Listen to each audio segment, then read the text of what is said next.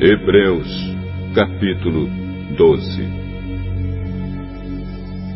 Assim, nós temos essa grande multidão de testemunhas ao nosso redor.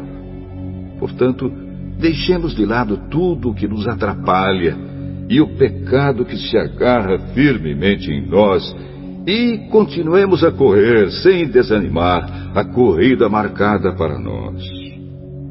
Conservemos os nossos olhos fixos em Jesus, pois é por meio dele que a nossa fé começa, e é ele quem aperfeiçoa essa fé.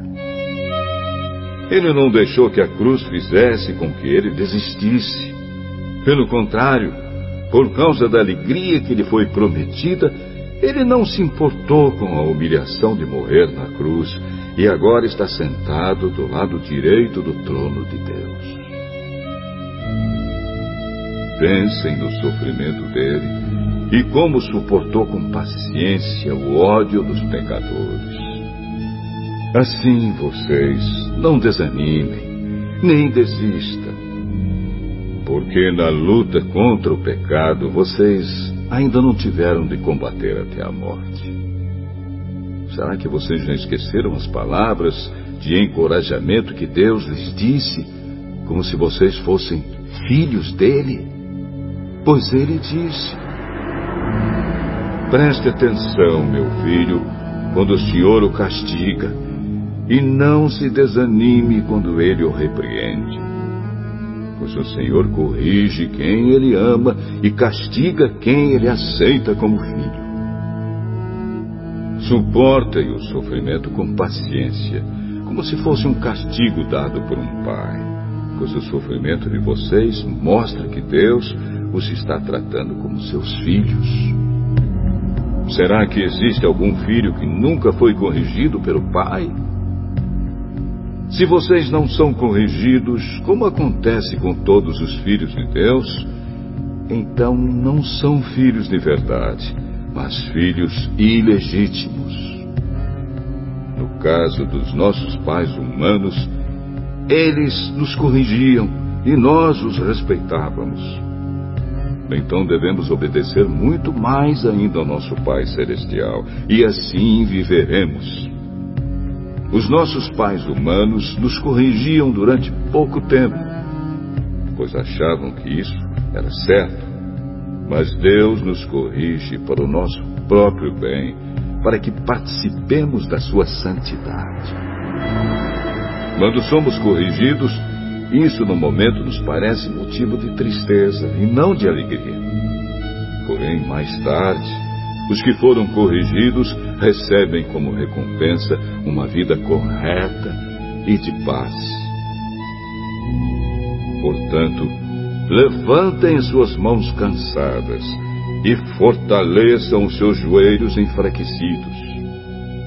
Andem por caminhos aplanados, para que o pé aleijado não manque, mas seja curado. Procurem ter paz com todos e se esforcem para viver uma vida completamente dedicada ao Senhor, pois sem isso ninguém o verá. Tomem cuidado para que ninguém abandone a graça de Deus. Cuidado para que ninguém se torne como uma planta amarga que cresce e prejudica muita gente com o seu veneno. E tomem cuidado também, para que ninguém se torne imoral ou perca o respeito pelas coisas sagradas, como Esaú, que por causa de um prato de comida vendeu seus direitos de filho mais velho. Como vocês sabem, depois ele quis receber a bênção do seu pai. Mas foi rejeitado porque não encontrou um modo de mudar o que havia feito embora procurasse fazer isso até mesmo com lágrimas. Vocês não foram como o povo de Israel. Vocês não chegaram perto de alguma coisa que se pode tocar, como o Monte Sinai com seu fogo destruidor, a escuridão e as trevas, a tempestade, o barulho de trombeta e o som de uma voz. Quando os israelitas ouviram a voz, Pediram que ela não dissesse mais nada, pois eles não podiam suportar a ordem que dizia: Até um animal, se tocar o monte, deverá ser morto a pedradas. O que estavam vendo era tão terrível que Moisés disse: Estou tremendo de medo. Pelo contrário, vocês chegaram ao Monte Sião e à cidade do Deus vivo, a Jerusalém celestial com seus milhares de anjos. Vocês chegaram à reunião alegre dos filhos mais velhos de Deus, isto é, daqueles que têm o nome deles escrito no céu. Vocês chegaram até Deus, que é o juiz de todos, e chegaram também aos espíritos dos que são corretos e que foram aperfeiçoados. Vocês chegaram até Jesus, que fez a nova aliança e que borrifou o sangue que fala de coisas muito melhores do que o sangue de Abel. Portanto, Tenham cuidado e não recusem ouvir aquele que fala. Aqueles que recusaram ouvir a pessoa que entregou a mensagem divina na terra não puderam escapar. Por isso, muito menos escaparemos nós se rejeitarmos aquele que lá do céu nos fala. Naquele tempo, a voz de Deus fez com que a terra estremecesse. Mas agora ele prometeu isto mais uma vez farei com que trema não somente a terra, mas também o céu.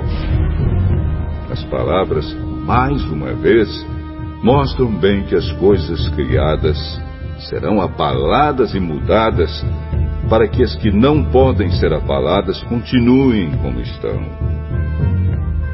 Por isso, sejamos agradecidos, pois já recebemos um reino que não pode ser abalado. Sejamos agradecidos e adoremos a Deus de um modo que o agrade, com respeito e temor.